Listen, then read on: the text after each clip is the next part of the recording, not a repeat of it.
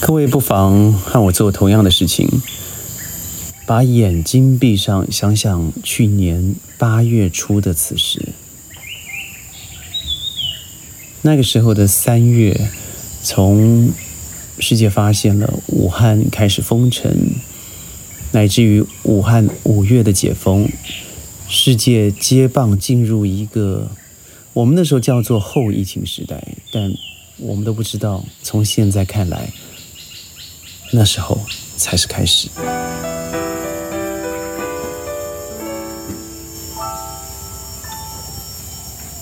欢迎各位加入今天的宣讲会，我是轩。这样说来啊，的确，我们现在的所有状况都远远的比去年还糟糕。到底我们这一年以来做了什么？想想从疫情的开发、疫苗的开发，到各国之间的角力战争，从 Trump 他对于科学对于医疗，对于他们的首席顾问福奇嗤之以鼻。去年此时，中国的钟南山先生提出了他完整的抗疫方式。当然，我们可以看到五月解封了之后。中国几乎没有再出现大规模的群聚感染，除了一些少部分，例如说青岛，例如说蒙古边内内蒙古边境。今年的话，在广州出现了问题，而在七月底出现了南京禄口机场的大破口，乃至于现在将近呃中国内地有一半的省份是沦陷的，也就是已经出现了。上百个案例，我们听到上百个案例，或许或许觉得啊，上百案例，你居然就已经封锁了主要的街道，而暂停了重要的经济体。那我们看看现在的马来西亚，看看现在的印尼，看看现在的泰国，现在的越南。去年此时的时候啊，那个数字大概是一千两千。截至昨天，马来西亚。是一万五千多例，那在上一周比起来算是少数的，因为多半平均值都落在一万七。这到底是什么原因？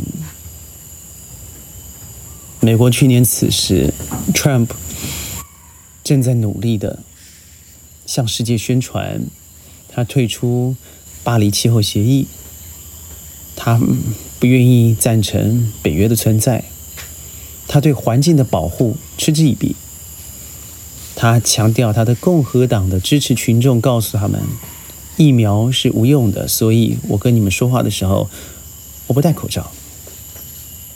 再看看巴西的波索纳洛，在全世界正为着要开发疫苗的同时，他居然在以人为鼓励的方式去燃烧世界之肺、地球之肺——亚马逊的丛林。再看看去年此时，台湾正向全世界叫嚣着是疫情的模范生，归零、归零、清零、清零。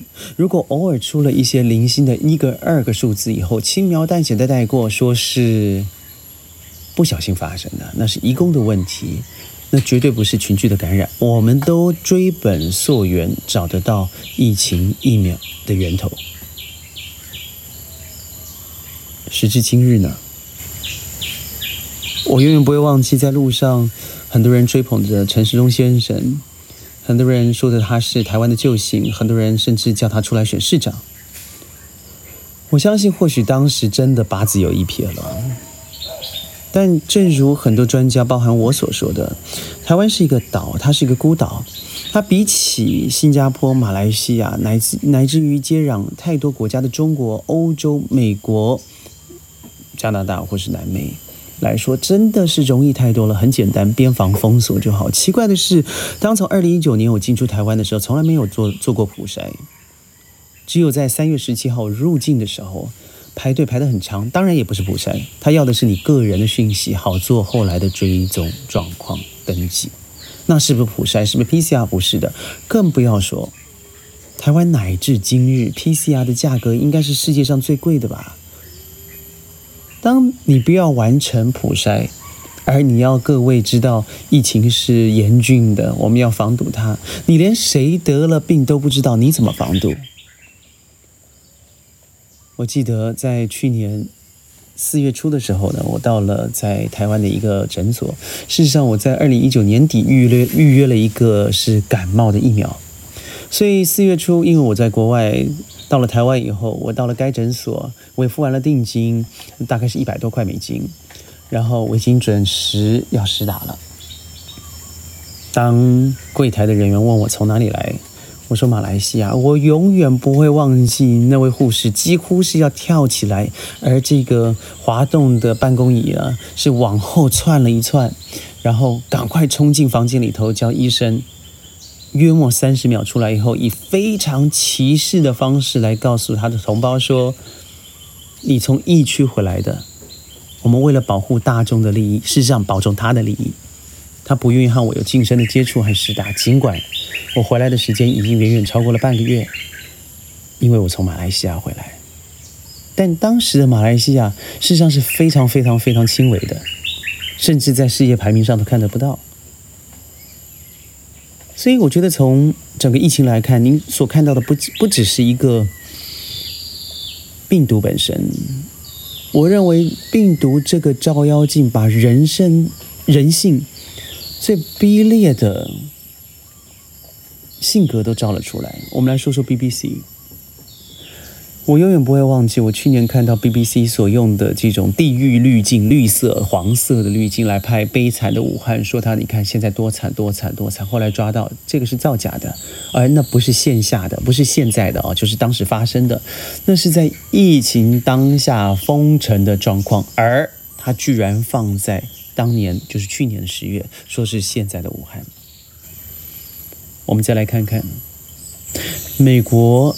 在每天十万、二十万、三十万，达到五十六十万每天的确诊人数的时候，每天有四五千具的尸体在燃烧的时候，他把箭头直指是中国造成的，而乃至是亚洲造成的。而在美国发生了弗洛伊德的事件，没错，这是 Africa America，没错。那其他的亚裔呢？在路上走着走着就被后来一个。青壮年三十五岁的人去打一个七十岁的老太婆，就很简单。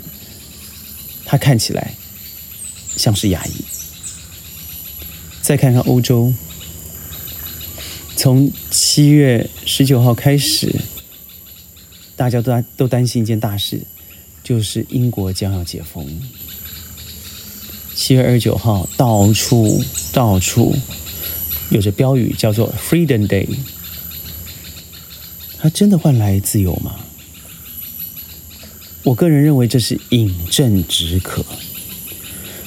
有上千位世界著名的医学专家、科学专家用数学模组所推断的结果，就是当下是三万确诊，到最后可能会造成二十五万、三十万的确诊。这是科学家所提出的，那不是一个风水，那不是玄学，但是在 Boris Boris Johnson 所带领的团队里头。包括他自己，完整的取消了口罩令、封城令，他让所有的人在当下回复到假姓氏的生活。结果是什么？结果是我们交换出来的未来，我真不敢想象。在昨天，奥运进入了重要的铁人三项的户外赛事。东京的疫情啊，光东京本身是一天已经达到四千多了，但日本已经冲破一万多了，那都是在疫情以来创造最高的数字。也就是说，疫情在东京奥运上面的确的确受到相当严重的冲击，但在盛嚣尘上之时，三万多元的。这个观众在户外，他是群聚啊，是是肩并肩，这个这样子的一个距离，叫嚣呐喊，而且绝大多数居然把口罩脱下。我记得在香港的一个媒体哦，采访了其中一位从俄罗斯过来的观众。他说：“我来日本已经将近一个月了，但是我到现在一个赛事都没看到。如果我错过了这个，我会非常的遗憾。”同时又问了日本本身的国民，他说：“东京奥运不知道还有没有下一次呢？在我此生如果不看一次的话，那太可惜。即使有非常呃危险的风险，我要去冒，但是我觉得值得，因为一生只有一次。”在我们的想法里头，日本是一个先进、高科技、极度自律，是一个世界上不可或缺的先进大国。不论它的 GDP、它的人口素质、它的教育里，都在世界上的领域里头扮演的非常重要的呃开封者 （pioneer）。但这次你所看到他的整个奥运的荒腔走板，我相信很多人会说没有啊，奥运一样，金牌一样拿，银牌一样拿，没有什么大的问题啊。各位看看这一次取消奥运的选手们，他的原因是什么？各位看看这一次的禁药风波，导致这个俄罗斯用 ROC 做参赛，各位看看。在还没开始之前的选手选手村已经爆出了十几位的感染，加上最后确诊人数在开幕前已经达到了一百二十多案件，而恐怖的是，在比赛之后这个数字就不见了。各位再看看一个玄学的预言，也就是东京奥运也是第一次在七月二十三号晚上八点半应该是要开幕的时间。但八月，哦，不好意思，七月二十一号，事实上预赛小组分赛已经开始了。那是因为采用了阴阳家所说的这个八点半的时间是大凶大煞，不能在那个时间举办。我们姑且听之，但想想看，这些绝对不是一个风水上的巧合，不是玄学上的巧合，这是人为所造成的结果。我们。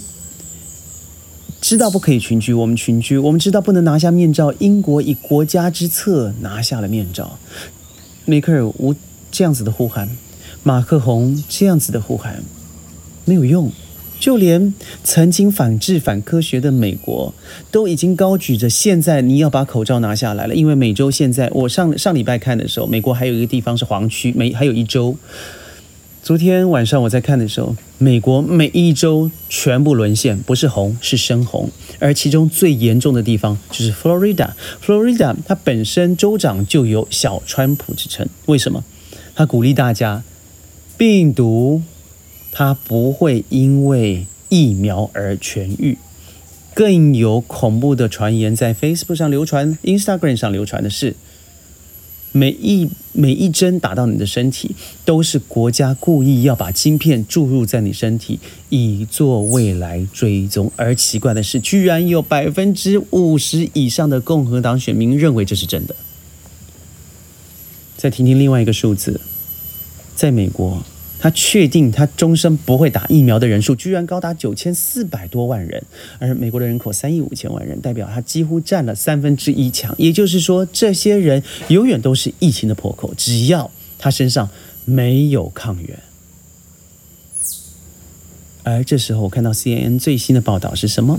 还有《华盛顿邮报》我也看到了同样一个报道，说的是。科兴疫苗对于 Delta 的病毒是毫无作用的，中国失败了。我觉得奇怪的是，你怎么可能在这个时候还会去讨论哪一个国家因为 WHO 认证的疫苗不好？这时候不是应该讨论的是怎么样让所有的人类共好？让哪个地方需要疫苗的时候可以得到疫苗，而不是在这个时候还用意识形态去做攻坚。所以我看到陈国香先生写的文章写得非常好，他写的是台湾认知作战有如病毒肆虐。对“认知”这两个字，它绝对不发不止发生在台湾。可悲的是，这种茶余饭后的谈资才是人民的最爱。世界会不会走向绝境？我不知道，但是我相信人性现在面临到世界最残酷、最真实的考验。而奥运之后，我们将要一起面对，不只是病毒的问题，不准是是不是有超级病毒的产生？我认为更恐怖的是，地球的环境变异将会造成。人类更大的浩劫。我是轩，宣讲会每天十五分钟，在云端跟你分享一些世界大事。今天讨论的有点沉重，但是我相信，嗯，好像看起来不会更好，因为数字只是持续的增加。让我们一起为世界祈福，为世界集气。明天我们在云端见，拜拜。